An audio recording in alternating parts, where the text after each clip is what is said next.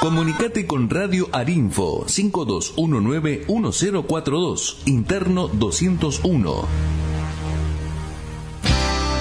Desde la ciudad autónoma de Buenos Aires, transmite arinfo.com.ar, más que una radio. arinfo.com.ar, más que una radio. En esta aventura de amor y coraje, solo hay que cerrar los ojos y echarse a volar.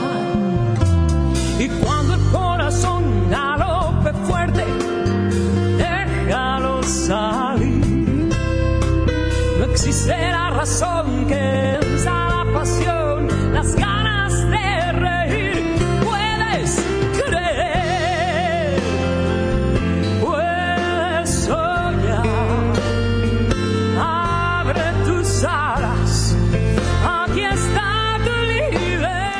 Hudson en el aire, bienvenidos.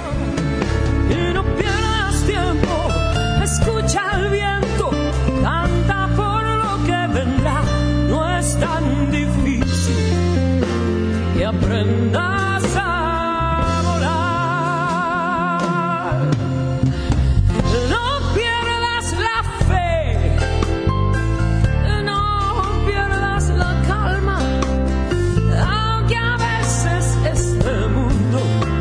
nos pide Y comenzamos un nuevo programa, un nuevo programa de Hudson. Hemos tenido un domingo hermoso con el asado de fin de año. También quedan por cortar eh, la trayectoria de Rubén Ravera, que publicó en la revista El Federal cómo cultivar especies nativas para plantar en áreas anegadas, que luego les vamos a comentar. Pero ayer fue el día del mate también, entre otras cosas. El día del mate en honor a Andresito, que era hijo adoptivo de Artigas y fue el primer gobernador de la provincia de Misiones, de la zona de, de Misiones. Y en su honor se festeja, se conmemora el Día del Nacional del Mate el día de ayer. Sin embargo, yo creo que quizás uno de los personajes que va a tomar realmente conciencia va a ser el hornerito. ¿Por qué? Porque hoy salen los billetes de mil pesos con la imagen del hornerito. Pero antes de hablar del hornerito, vamos a hacer un homenaje al mate mateando con mi mamá.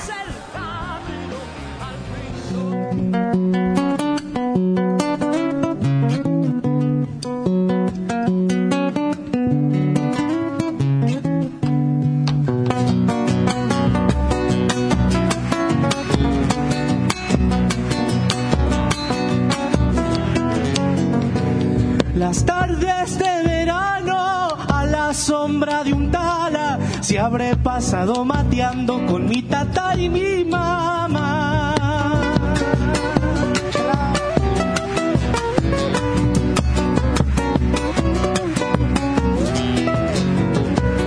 A tiempos florecidos de dichas y alegrías, cuando feliz en mi rancho con mis padres vivía.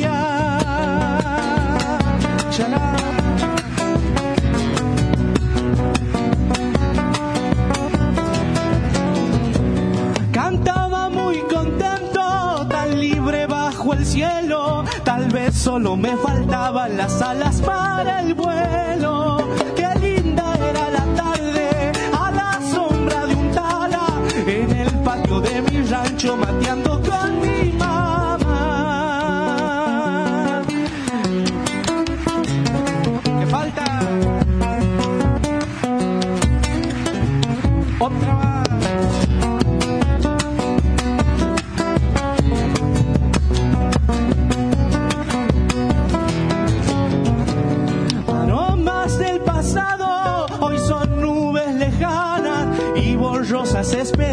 las ilusiones vanas.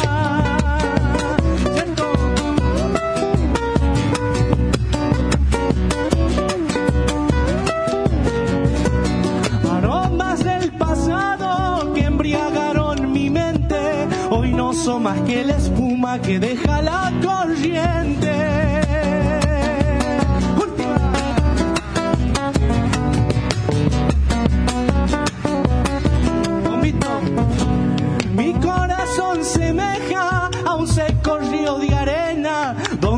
Tiempo malograron las dichas y las penas. Ya nada me refleja las horas bajo el tala en el patio de mi rancho mateando con mi mamá.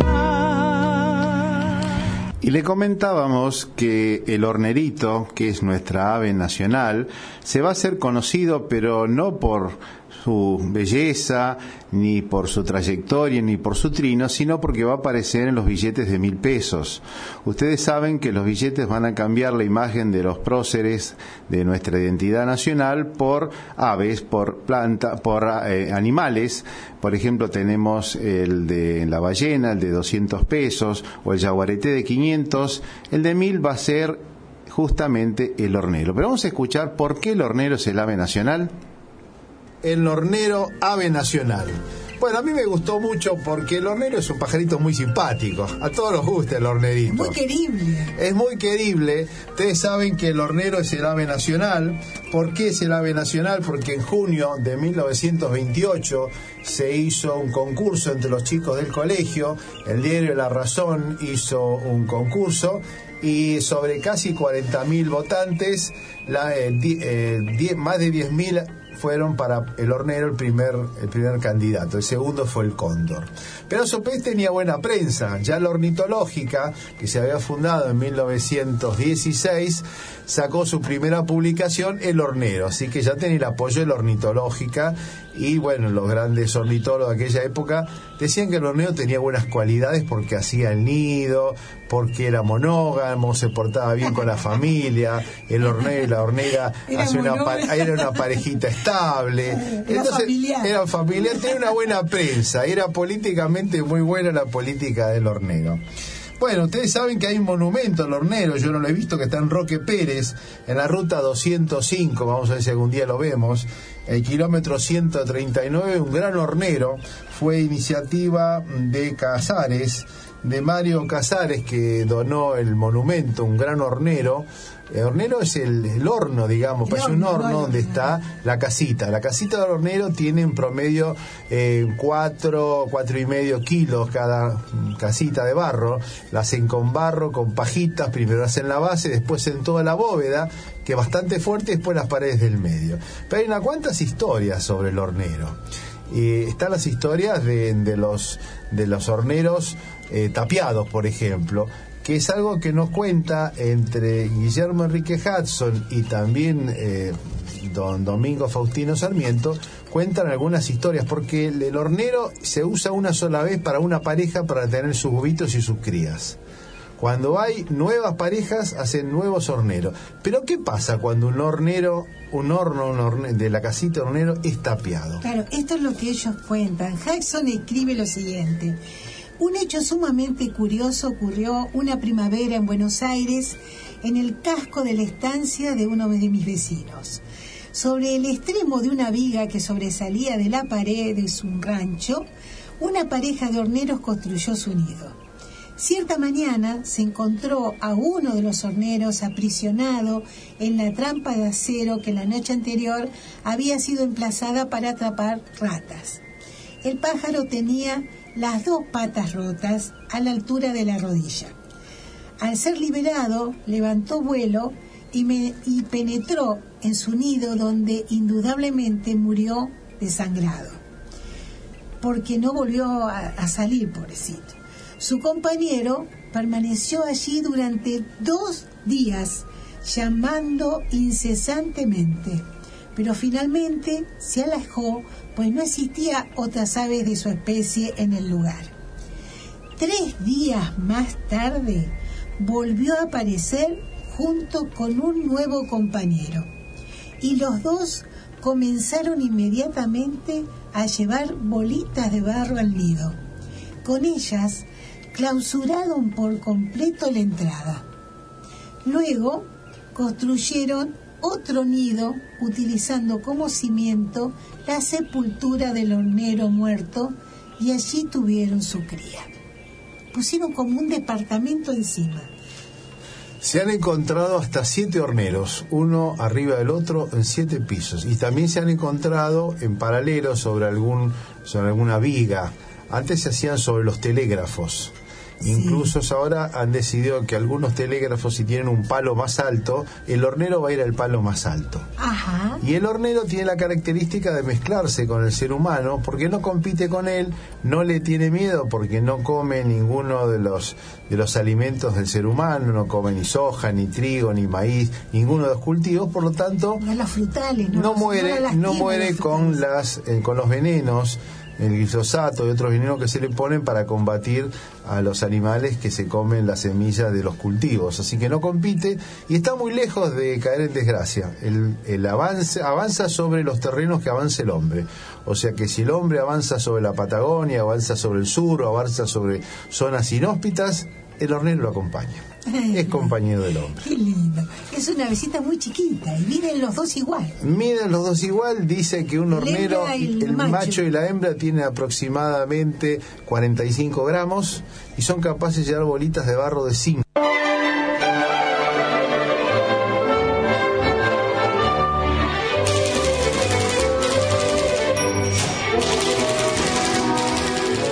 Noti Hudson en el aire.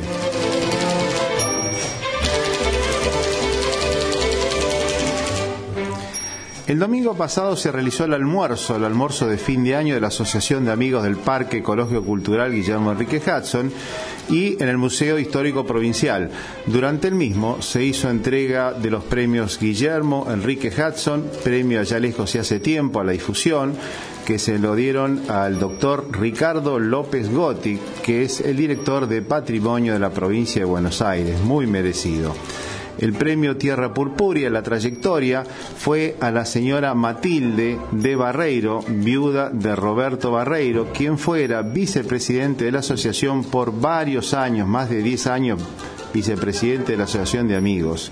Y nos ha donado dos cajas con mucho material, material y documentación, libros que tenían en su biblioteca personal. Entre ellos constan dos libros en francés que fueron adquiridos por eh, Roberto Barreiro en uno de sus viajes a Europa.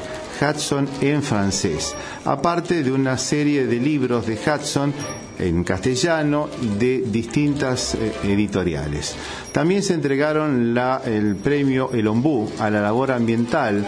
Esto fue al señor Cristian Miño de Fecotram que tuvo importante, tiene importante labor en las huertas, en las huertas orgánicas que se están realizando. Y también el último, el premio Días de Ocio de la Patagonia, la colaboración al licenciado, licenciado Carlos Fernández Balboa, por su trayectoria, quien fuera quien hizo el guion del actual museo, eh, Museo de la el Solar Natal del Ranchito de la Casa de Hudson, el año pasado. Bueno, estos fueron los premios que se realizaron en el día del domingo pasado, en el almuerzo de fin de año.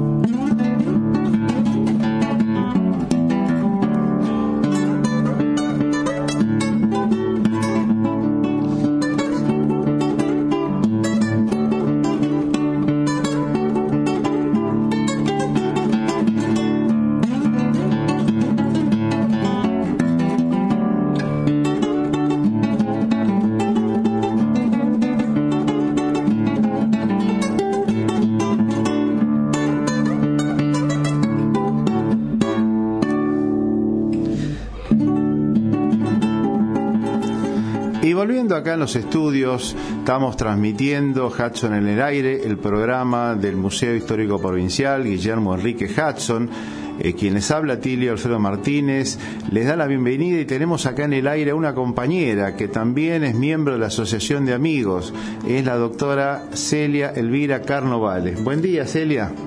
¿Qué tal? Un gusto estar acá con ustedes. También tenemos que eh, poner en el aire quien nos está trayendo al aire nuestro querido operador Julio, Julio, la la- eh, Julio Guardia, que a veces nos olvidamos de pronunciar su nombre y gracias a él salimos, porque nosotros podemos decir cosas buenas o malas, pero si él no pone bien los botones, no toca bien los dedos, todo esto sería en vano. Gracias, Julio. Bueno, volvemos con Celia Carnovale. Eh, vos estabas nombrando la fiesta que se hizo el domingo, que fue, la verdad, una despedida del año fantástico con tantos amigos. Y siempre nos gusta comenzar todas las reuniones con unas palabras de Jackson en su libro Allá lejos y hace tiempo. Y dice así. La casa en que yo nací de las pampas sudamericanas era muy apropiadamente llamada Los 25 Múes, porque había allí justamente 25 de estos árboles indígenas de gigantesco tamaño, se encontraban ampliamente separados entre sí, formando una fila de más o menos 400 metros de largo. Como se encontraban sobre una elevación, divisábanse fácilmente a una distancia de tres leguas. Y es así el lugar donde se encuentra el museo, que está en una loma y por más calor que haya, siempre una brisa fresca que, que, invita a matear, ¿no es cierto, Tilio? Así es, así es. Siempre es bueno recordar las palabras de Hudson que en su libro Allá lejos ya, hace tiempo describe el rancho natal, que fuera lo que hizo posible el reencuentro. No nos olvidemos que el rancho había sido olvidado, había sido intrusado, y el doctor Pozo, leyendo el primer capítulo de Allá lejos ya hace tiempo, pudo volver a conectarse con el rancho, a encontrarlo, a reencontrarlo ya en noviembre de 1929. Van a ser 88 años que fue redescubierto el rancho natal de Hudson. Miren cuánto tiempo ha pasado. Y de ahí en más, en el año 41, el mismo doctor Pozo funda la primera asociación de amigos, se hace el, inaugura el monolito, el año 41, que fue el centenario de Hudson, en el año 65, Violeta Giña se hace cargo del, del, museo y en el 67 abre sus puertas. Así que estamos festejando los 50 años del Museo Hudson. Miren qué tal. De abrir las, las puertas del museo. Del qué increíble. Muse qué increíble. Bueno, vamos a un corte musical.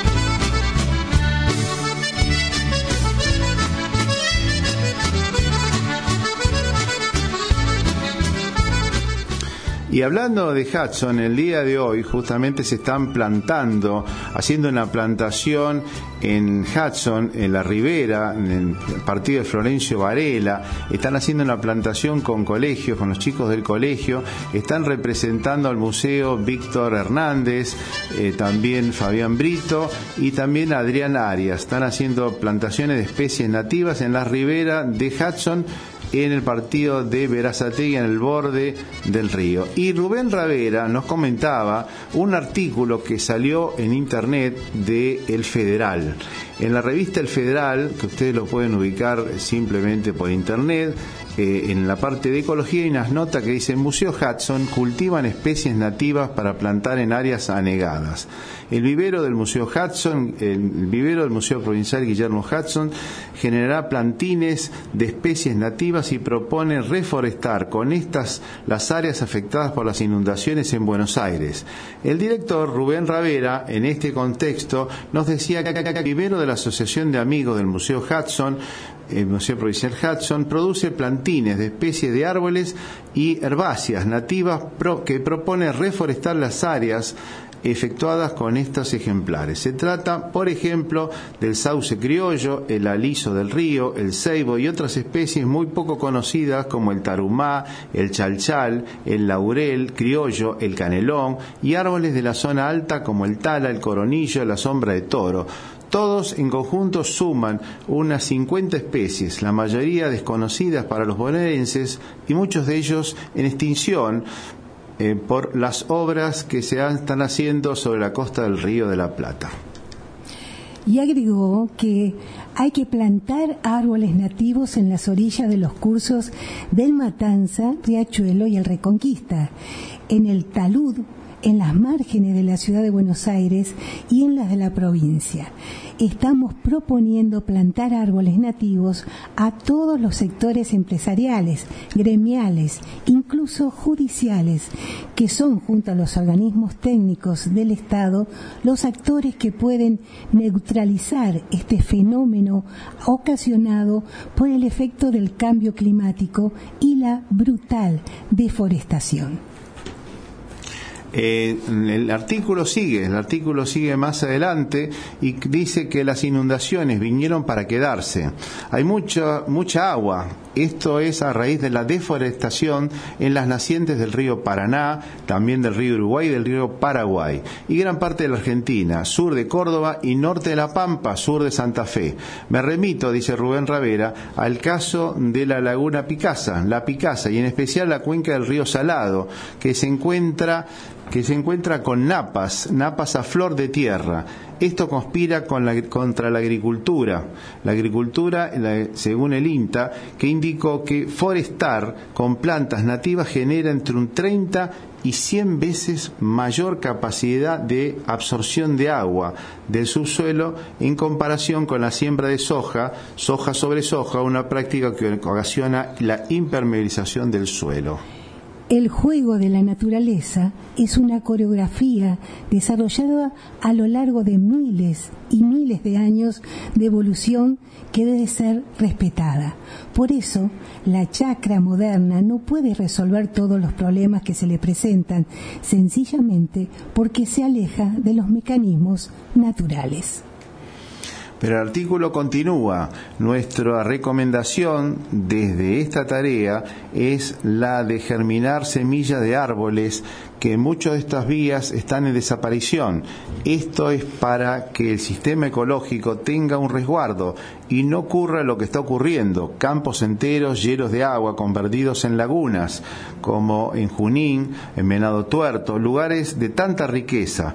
Esto lo expresaba Rubén Ravera, además de indicar el valor que tiene trabajar con plantas nativas, ya que significa un redescubrimiento de nuestro patrimonio cultural y natural. Lo que hoy sobra en nuestros campos, el agua dulce, y en la atmósfera, el dióxido de carbono, constituyen junto a la energía del sol los ingredientes que producen madera, que en términos económicos es un bien valioso para el mundo actual. Y si la madera proviene de plantas autóctonas, mucho mejor. Bueno, esto era lo que comentaba eh, Rubén Ravera en la revista El Federal en su forma digital. Vamos nuevamente a un corte musical.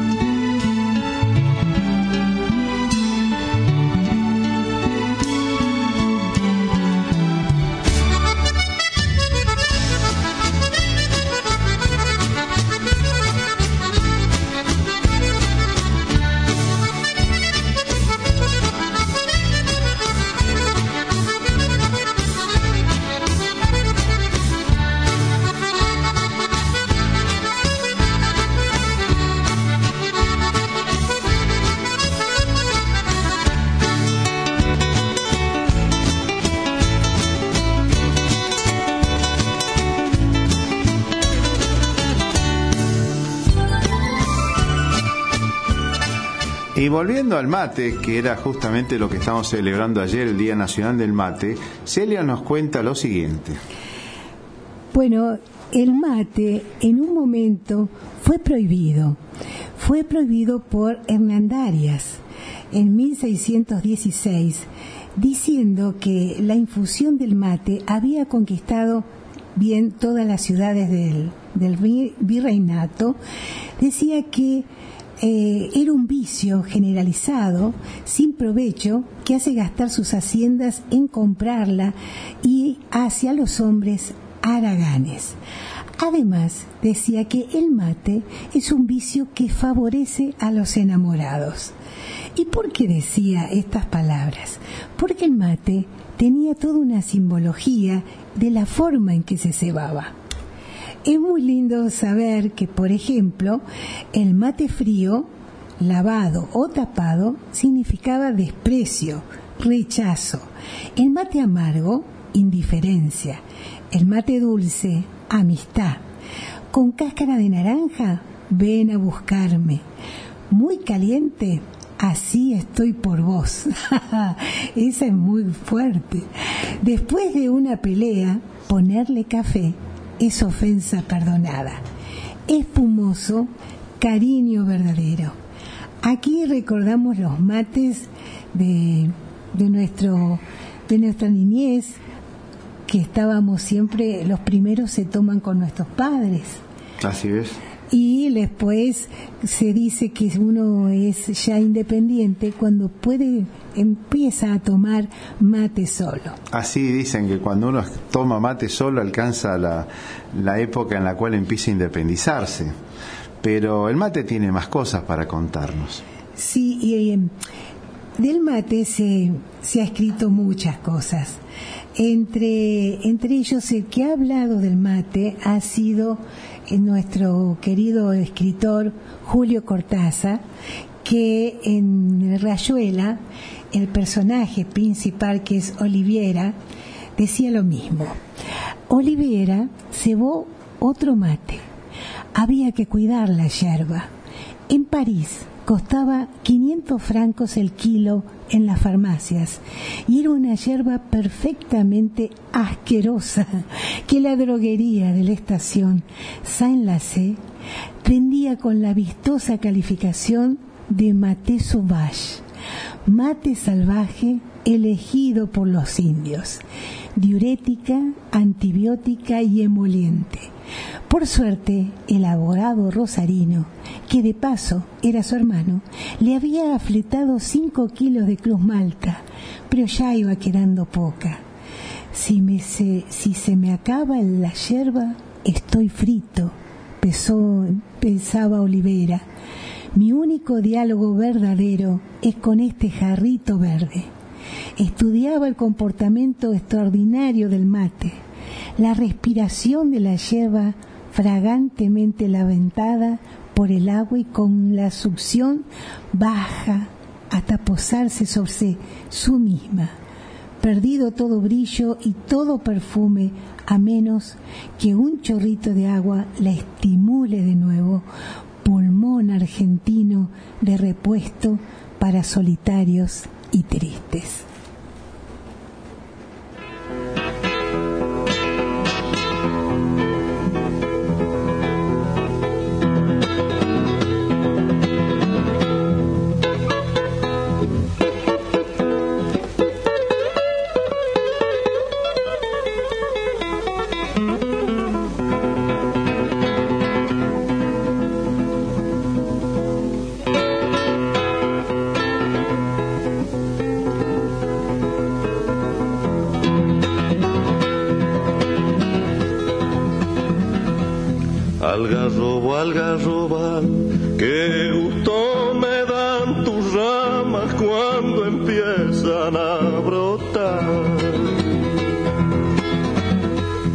cuando empiezan a brotar, señal que viene llegando y el tiempo del carnaval.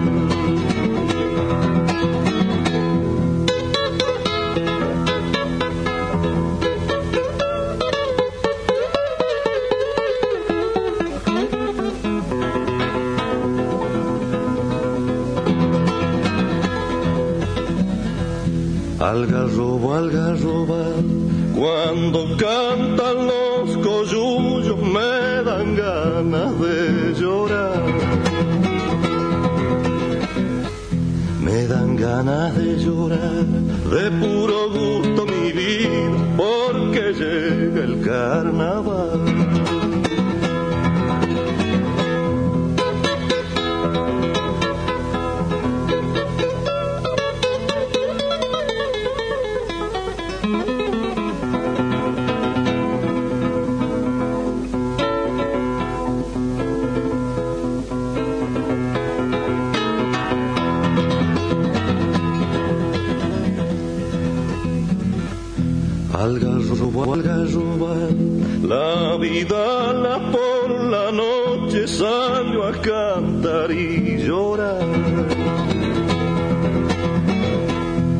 A cantar y llorar con el tambor de la luna y el amor del carnaval.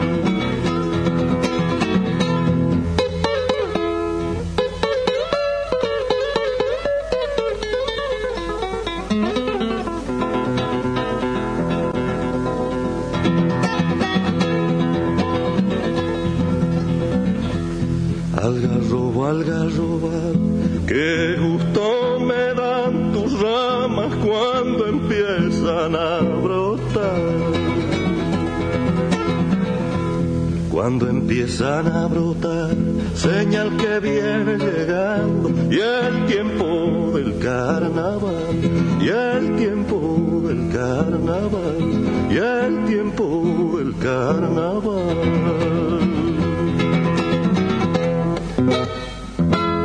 Bueno, bueno, muy buena canción.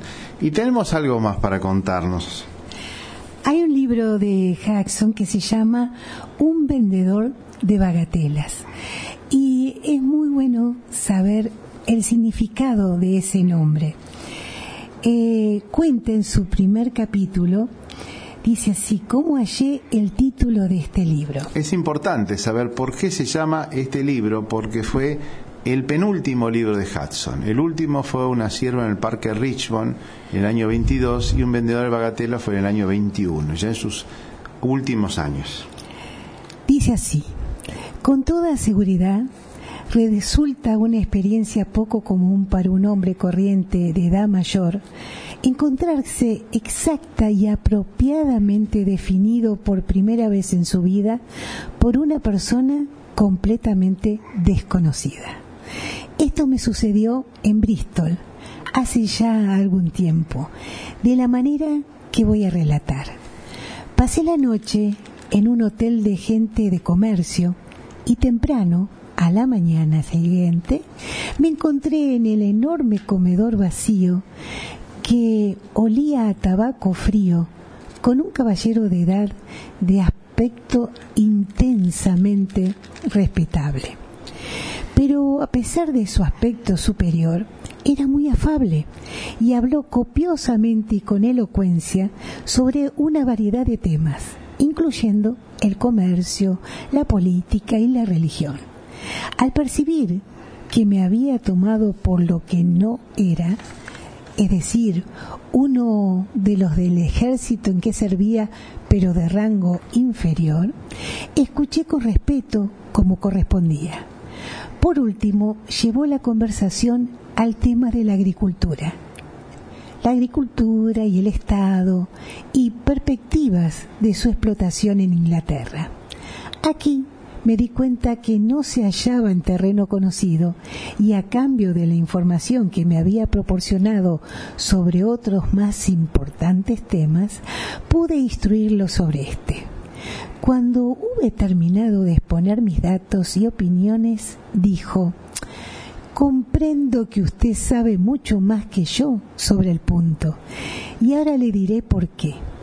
Usted es un vendedor de bagatelas, algo muy insignificante que lo llevan a los pueblitos y aldeas donde trata con pequeños agricultores, posaderos, labradores y sus mujeres, y con otras personas que viven de la tierra.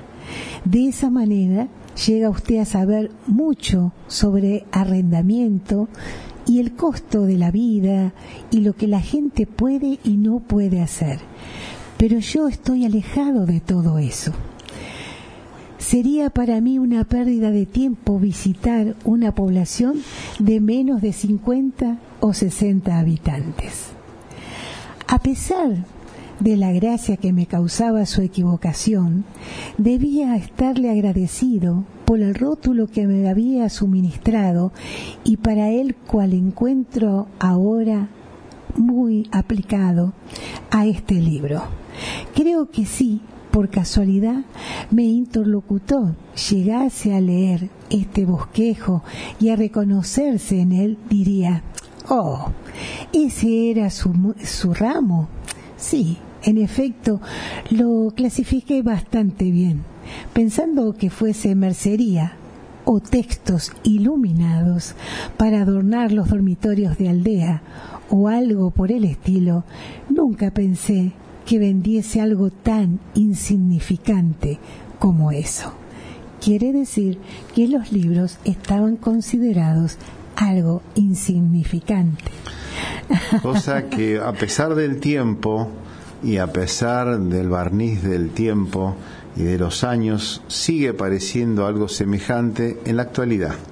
En la actualidad tiene valor otras cosas. Hay muchos libros, hay muchas publicaciones, pero no todas son tomadas en cuenta.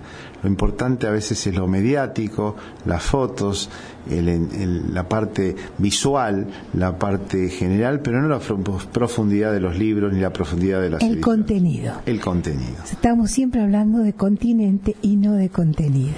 Exacto, exacto. Bueno, vamos a seguir con Hudson en el aire.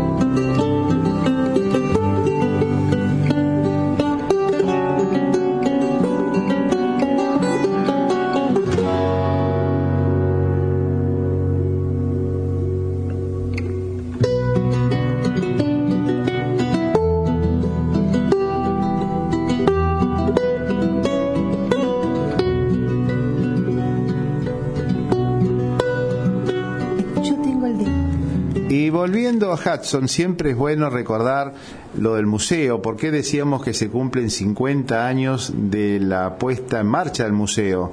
El museo, las tierras fueron donadas el año 1949 por el Disconde Davidson, pero recién en el año 67 abrió sus puertas. Y Rubén Ravier lo contaba de esta forma.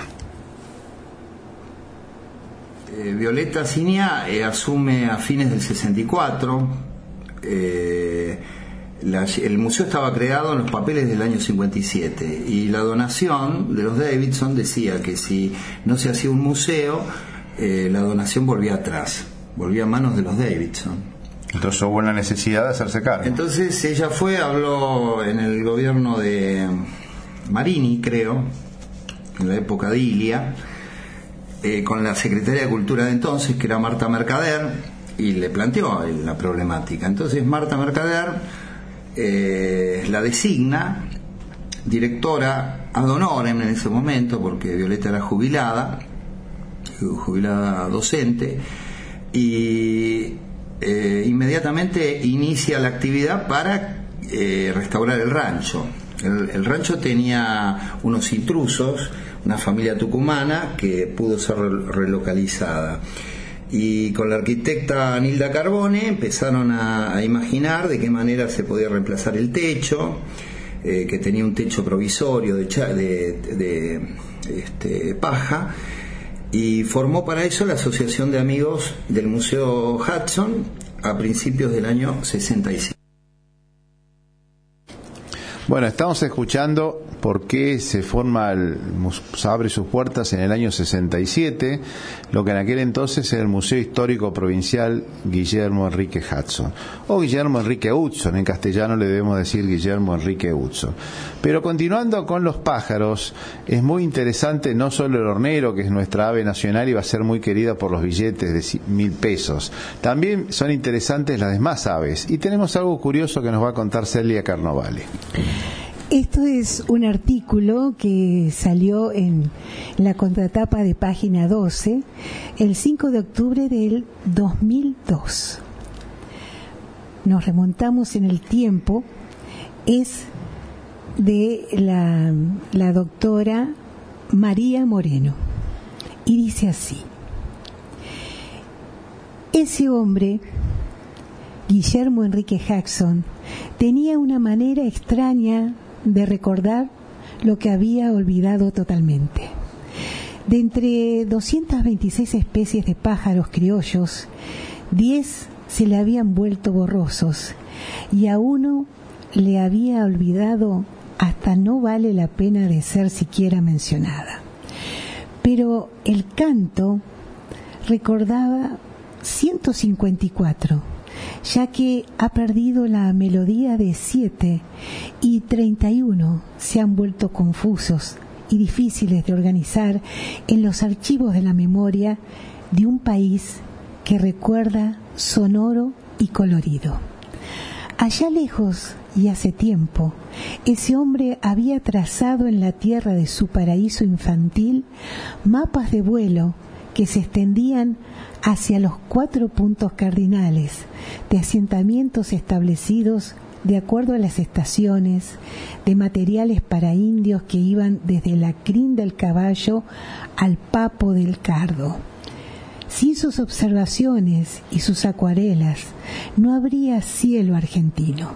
Es por eso que a Guillermo Enrique Jackson, hijo de norteamericanos, nieto de ingleses, se le podía decir Guille o Quique.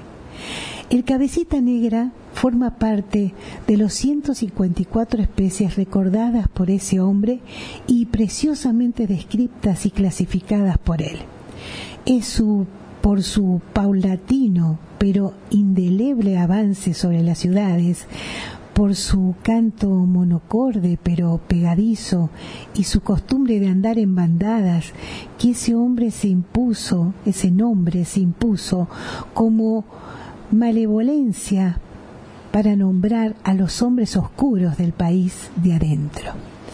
¿No era más certera la palabra tordo para aludir desde el desprecio a los de piel oscura en lugar de que esta palabra nombrara algo totalmente opuesto, gentes de diplomas, generalmente blanca, como canarios?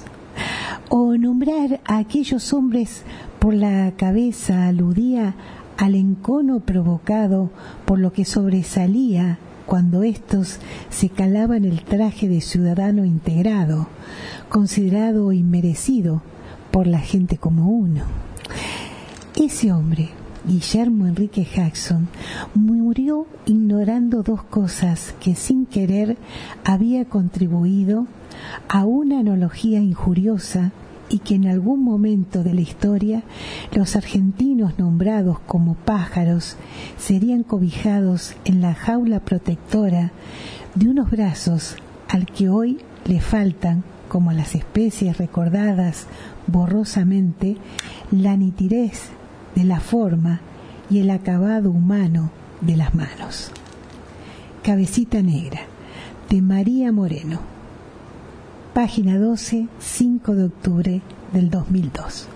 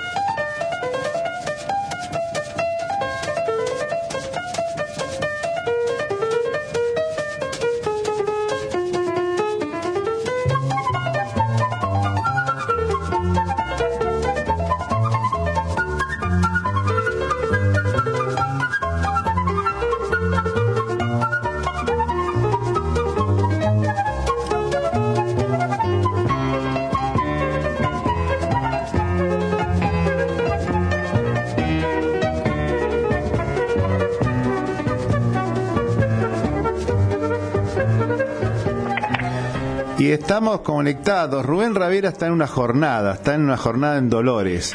Y recién contábamos que están haciendo las plantaciones de árboles en Hudson, en la costa de Verazategui. Estoy con Adrián Arias. Adrián, ¿me escuchás? Adrián Arias. buenas tardes, ¿cómo estás? ¿Qué tal? ¿Me podés escuchar? Sí. Bueno, contame qué fue la plantación de hoy día. Bueno, ¿cómo estás? Sí, antes que nada, buenas tardes.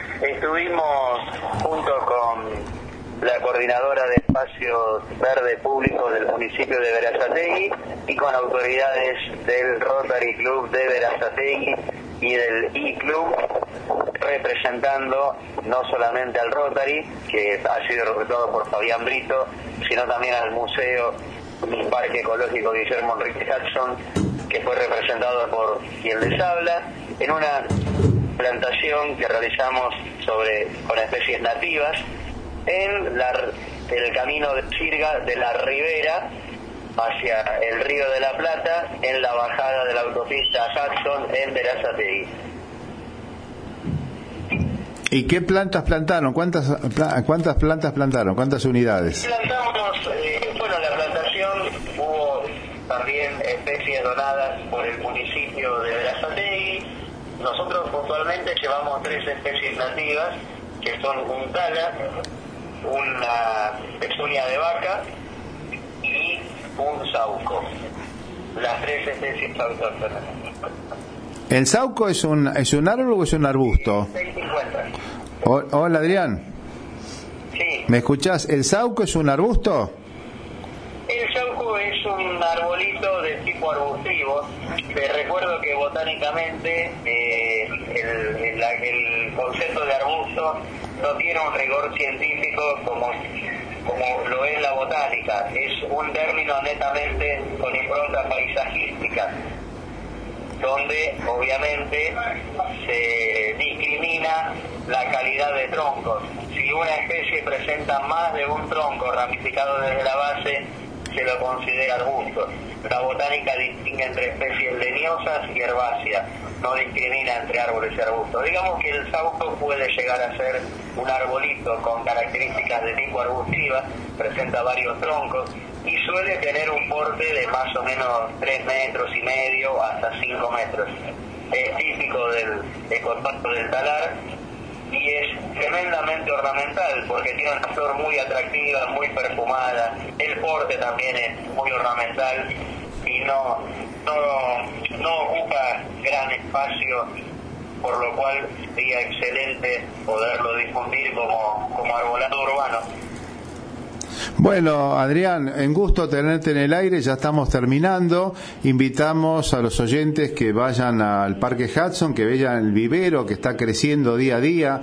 Cada vez que uno va lo ve distinto porque hay más plantas, porque hay más, más, cantidad de cosas para ver, crece en tamaño y en cantidad.